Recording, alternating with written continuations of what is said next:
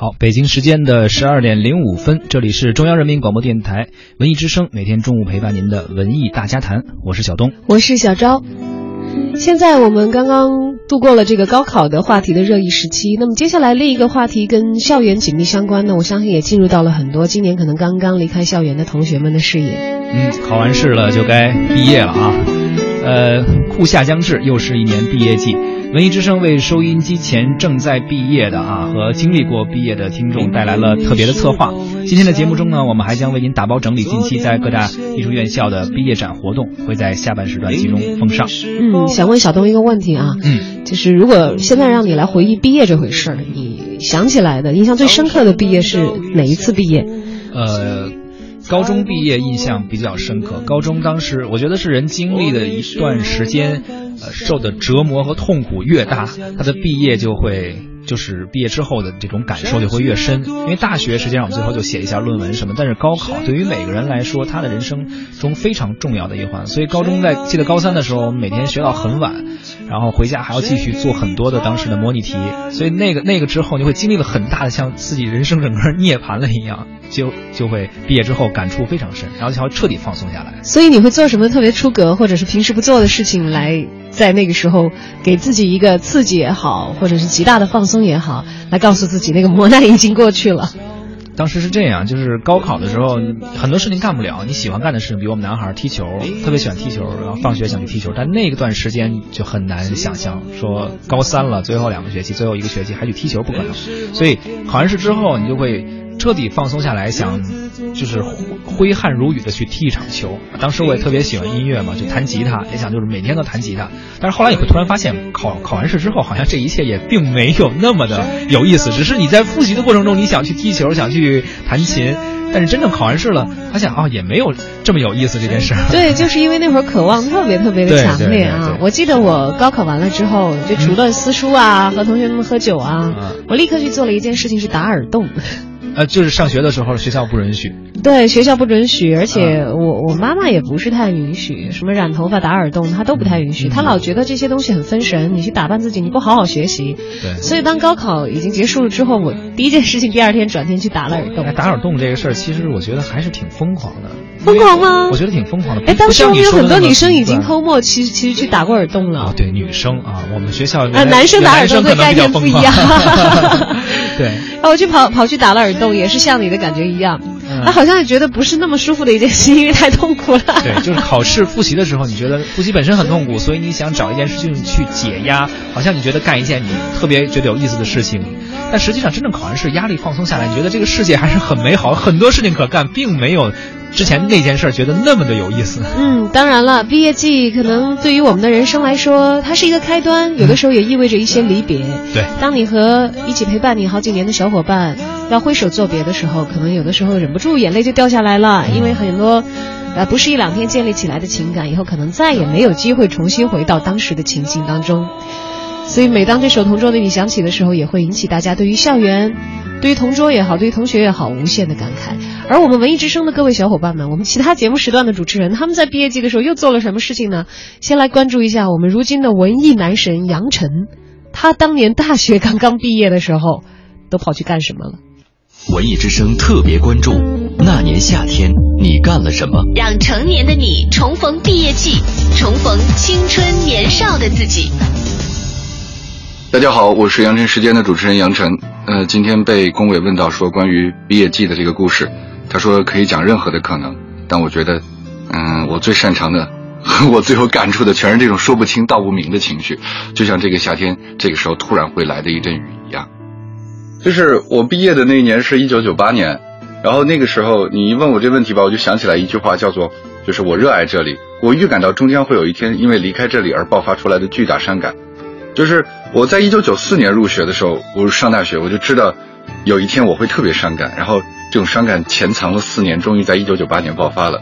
就和这个时候一样，那时候也就下着雨，因为大家肯定有体会，说平常放假了以后，学校空了以后，你的心就整个就空了，更不要说这一空，也许就空一辈子了。然后我不知道该怎么填补这种空白。我记得那个时候的三环路修好没多久，没有四环路，我就沿着那个学院路，因为我是在北外上学嘛，沿着学院路往人大西门那条走路走，走过那个理工大学。哎，我想进去看一看。我说我希望这儿没有空，这儿没有空，但是也空了。再往西走，就看到了人大西门，然后一直走到北大，走到那时候经常会去的农业大学，就走了一遍，就是就像疯了一样。就是可能今天听上去有点夸张，但我觉得可能在那条路上，我能找到每一个会让我心里面稍微。不那么难受的一些瞬间，但其实我是一个找虐的过程，因为走到每一个地方都是人们在告别，而且一个比一个惨烈。大概我就把学院路用脚丈量了一遍，然后那时候也也下着雨，就是那种伤感压抑了四年之后，终于在那一天爆发了。那个时候也没有什么呃手机啊，也没有短信，然后用呼机。好，呼机我们个别同学会买了数字机，数字机你会打一个数字，或者说你把留言告诉那个传呼小姐，然后就是传达给你。然后接电话的人又特别多，你一会儿突然收到一个数字，一个同学打给你的，全是这种伤感的告别，所以我毕业季就浓浓的充满了这种伤感的情绪。我得知第二天就是学校，就是我们楼要装修，那个男生楼就我们住了四年的男生楼要封了，然后呢，我就说我要回去一趟，因为我最不敢回的地方，我一定要回去一趟，因为我再也回不来了。进去以后全被搬空了，空的床，空的桌子，啊我又在那嚎啕大哭。然后就躺在那个硬硬的床板上睡了一晚上。第二天，当工人突然出现在你面前，这个楼真的要封的时候，就是我知道我的青春就就此就结束了。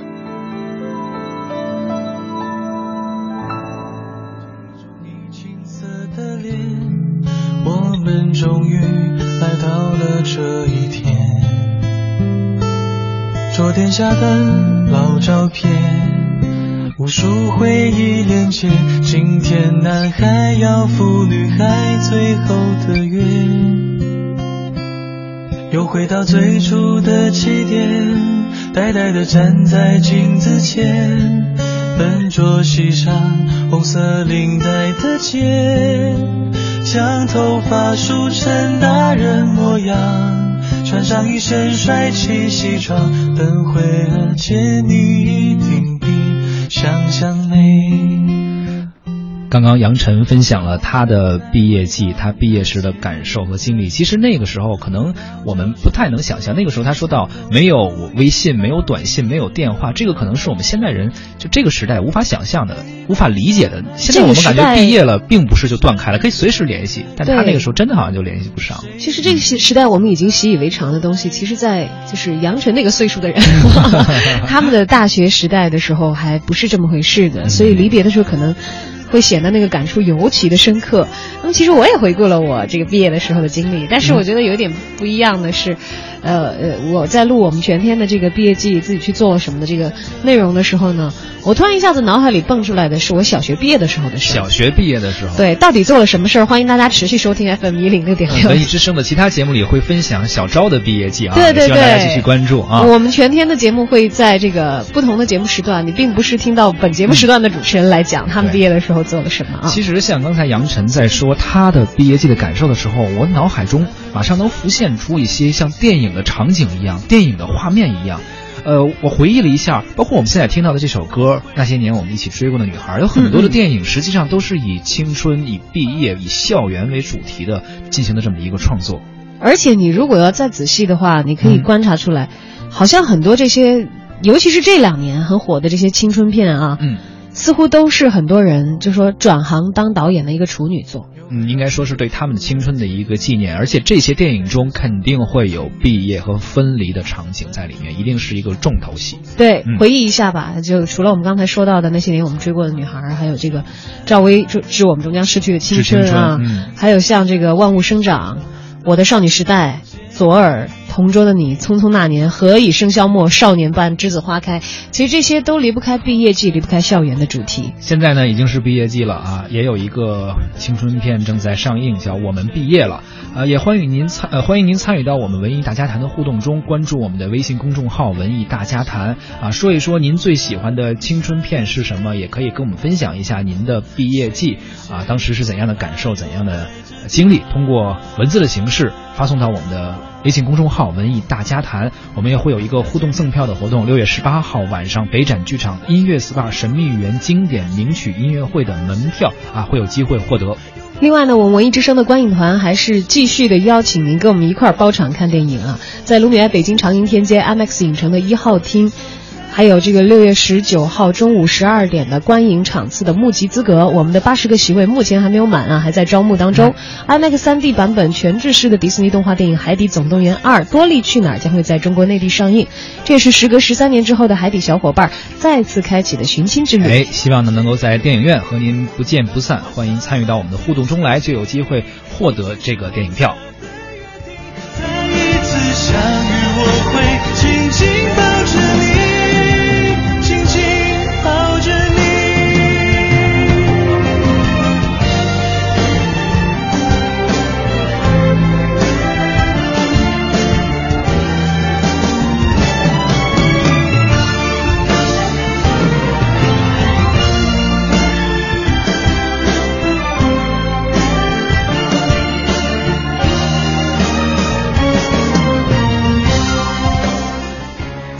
知道大家看过的青春片有多少？其实刚才我们所讲到的那些啊，好像这两年抢了不少票房的青春片，我负责任的说，我一个都没去看，因为我看到一些影评和他们所描述的东西之后，我大概卡了一卡，要不然这些导演太早了，嗯，要不然可能他们讲的事情就是好像好像总是跟我的那个时间段不是特别切得上。八零、后或者说八零后、八五前的一批导演还没有占据现在电影市场的对，其实赵薇好像回忆的是他们七零后毕业的时候的样子，所以我老觉得跟我的关联性不是很大，所以没有好去 啊，看。等到八零后这一批导演能够真正成为主流、占主导的时候，可能他们也会以这样的题材进行一些作品的创作。嗯，当然了，可能他们就会直击到我的共鸣点了啊。其实要回顾一下，不是这一代的导演，也不是这一代的这个转型做导演的这些演员，像赵薇这样的人，再才去触碰嗯青春片的题材。像我个人非常喜欢的，我认为很有才华的导演姜文啊，姜文虽然虽然他也拍过 口碑很不好的这个《一步之遥》，但他的处女作《阳光灿烂的日子》其实就有很强烈的，我觉得青春电影的意味在里面。对，那个时候当时夏雨还是因为这个电影获得了，我我我忘了是威尼斯还是应该是影帝。对对对，因为这个电影非常非常年轻的影帝也是记录了当时那个年代，呃，当时那一批人，那个年代的一些人，他们当时的共同的记忆你。知道那个片子可能到后来的情节，我记得不是特别的清楚。当然，这那会儿的演员都还很年轻啊，他们所在的时代也并不是我个人当时所生活的时代，但是他能够带给我的那种青春的感觉，就是那个影片整体给你留下的光影的印象。就是说，它实际上最后你这个故事并不一定能够每一个脉络、每一个细节记得非常清楚，但它那种感受是能够留在你脑海和对心底的。对对对对，那会儿阳光灿烂，然后又有一点不是太通透的，嗯好像隔着时间的纱窗的那种回望的感觉。还有在水里的小伙伴们把它往水下摁啊蹬啊，虽然可能当时主角的内心并不是很愉快的，但是你甚至可以理解他那种不愉快，理解他那种。困惑，然后你也觉得好像是在水下隔着去看那一段岁月。呃，虽然年代不一样，但是可能每个人每一代人，他们青春中都有那么一一些元素或者一些东西可能会相通的，让你虽然和他感觉隔着一层纱，但还是有共同之处。其实离我们更近一些的，我有印象是二零一一年，呃，九把刀的那个那些年我们一起追过的女孩，那个时间可能跟我们会经历的差不太多，但是呃，可能是空间不太一样。他讲讲到的也是呃毕业了，因为毕业了那些年他们追过的女孩，后来从高中一直到大学，这个和我们经历的时间可能差不多，年纪也应该差不多。刚才我们听到那个歌也是来自这个电影。对胡夏的这个，一直到现在可能都能够算作他代表作的那些年啊，我们追过的女孩这部电影的这个主题曲。当时呢，也是很多人就说，呃，电影改编原著可能会对原著的这种变化会比较大，所以会遭到遭到很多原著党的抗议。所以当时好像，呃，九把刀就直接直接索性我自己来拍好了。直接转型从一个作者变成了一个导演啊，嗯、而我们所说到的赵薇执导《致青春》，其实当时我是不太看好的，嗯，我真不太看好的。但是他这个电影当时炒了一个什么样的噱头呢？呃，因为赵薇好像那会儿是在这个电影学院念研究生，对，一直没有毕业，说这个电影其实就是他的毕业作品，毕业作品这很很高端了，就 不不但是拿出钱来拍，而且是拿出了很强的阵容来拍，拍完了还赚了钱，说人家毕业作品就已经开始卷票房了。当时他读的那个应该电影学院的导演系的研究生吧啊，嗯、呃，当然了，有一些人是在电影圈是这个玩票的性质，或者有人在这个。呃，拍毕业作品的时候，其实根本都不算是电影圈的人，只是算是在学习这个技艺，所以跟这个赵薇她所积攒的这个行业内的资源，自然是没法比较了啊。所以她的《致青春》能够作为一部电影本身像一个项目一样的来运行，然后到商业市场上去收票房，这个其实倒也没有什么特别值得奇怪的地方。嗯，但是为什么这么多本来不是导演的导演都喜欢选择拍青春片呢？嗯，我觉得可能有一个原因是青春片可能相对对于比如赵薇她来拍，包括九把刀是转行来拍，可能对于这些人他们刚刚开始做做独立导演来说，可能门槛相对低一些吧，比较好进入一些。嗯啊，就是青春爱情片之所以能够成为跨界导演的首选题材，主要因为它这个技术门槛可能要求不太高，情节相对简单一些。这个新人导演对于这种。题材这种类型的电影可能相对好驾驭一些，对而且它对于九零后啊、零零后又有着这么一个非常庞大的受众，票房比较有保障。所以说，作为导演来说，刚刚开始呃跨界做导演的时候，他可能这个更有保障一些吧。嗯，这个倒是我觉得很容易理解，包括苏有朋的那个左耳也是，也是苏有朋跨界第一个当第一次当导演，对你这么一说，我明白了，你要。拍那种什么大的动作片呀、或者科幻片呀、驾驭不了你想，嗯，那个首先投资就很高，对不是谁有这个能力拉来这么多钱的。但青春片你有几个新面孔，就是，嗯，呃，很青春的小鲜肉也好，可能有一些新人也好，对，甚至你可以表演不到位，人，可能很青涩，但是就是那个感觉。对，就要那个感觉，不用什么特效，你还原一个校园嘛，你甚至找一个学校，可能就可以拉开架势开始拍了啊！确实是适合这个刚刚入行的一些导演。还有一点点，像这个青春，确确实实是一个很大的市场，是什么呢？呃，在校的这批人，我不说别的，郭敬明曾经是好几年是蝉联这个富豪榜作家富豪榜的这个榜首的，人家就是赚这一票人的钱，都能够赚出作家界的首富来，所以我觉得这方面电影市场上能买单的人也是很大的一个群体。没错。而且呢，包括说到赵薇，包括九把刀，原来在这个作家圈儿，他的这个名气都是很大，所以依靠他们的名气，哎，引过来引引成这个电影的观众也是非常方便、非常好的一个手手段。嗯，那么我们也来听听我们的媒体观察员胡克飞，对于刚刚转行做新导演的这些，不管是电影圈里人还是圈外人，为什么会选择青春片，又持何看法？那为什么呃导演的处女作，比如邵薇也好，苏有朋也好，他都选择用青春片儿作为这个自己电影的处女作？其实这个不难理解。一方面呢，他们和这些电影受众一样，没有太充分的社会记忆，较比上一代人来说，这种伤痛记忆、伤痕记忆比较少。另一方面呢，这个市场需要这样的作品，投入小，回报高，拍好了是我赚了，拍坏了也不是我一个人的锅。那么这个时候，那大家肯定都来试青春片了。那青春片的火爆是一个市场现象，市场就是追涨不追跌的。那从类型片的角度来说，其实我们当下青春片数不算太多，你和当年这个香港拍的那些武侠的，还有这个美国拍的这些西部片，是吧？你看它有多大多少多少，它有很多。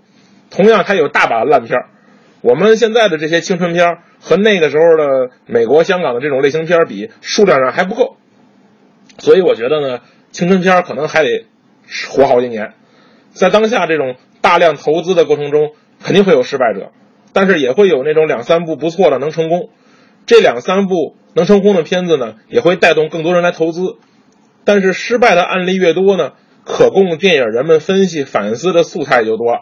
所谓呃大浪淘沙也好啊，是金子总会发光也好啊，电影就是这样的，好片儿与烂片儿相辅相成，没烂片垫底儿，咱们也没法知道哪些电影好，是吧？呃，但我个人看来呢，青春片的最大问题不是数量，而是视角。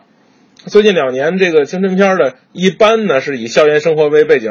多数呢是以这种过来人的身份回望青春，回忆这个懵懂的爱情，通过中学、大学对比，呃，获得怀旧的这种怅然的情感。但不管是什么类型的影片儿，我认为呢，这个以小见大，利用小事件讲述大故事才能打动人。每个故事用不同的视角、不同的切入点，才能让观众感到新鲜。而如今的青春片呢，基本上都是一种回望的姿态，啊、要么唏嘘，要么怀念。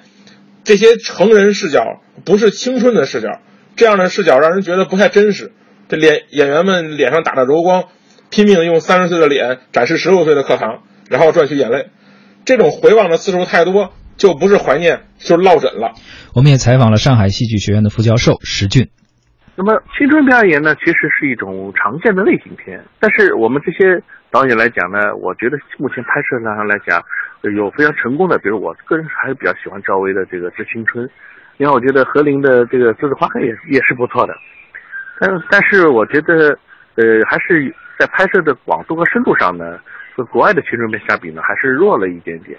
呃，比如说在国外岩井俊二的《情书》啊，呃，包括我看过大岛渚的那《青春残酷物语》啊，这样的青春片，其实在这个电影史上的艺术成就都是很高。呃，还有有一部特别值得呃，大家可以去关注的有一部六七十年的美国青春片，我不知道大家有没有印象，叫《毕业生》，是达斯汀·霍夫曼的成名作。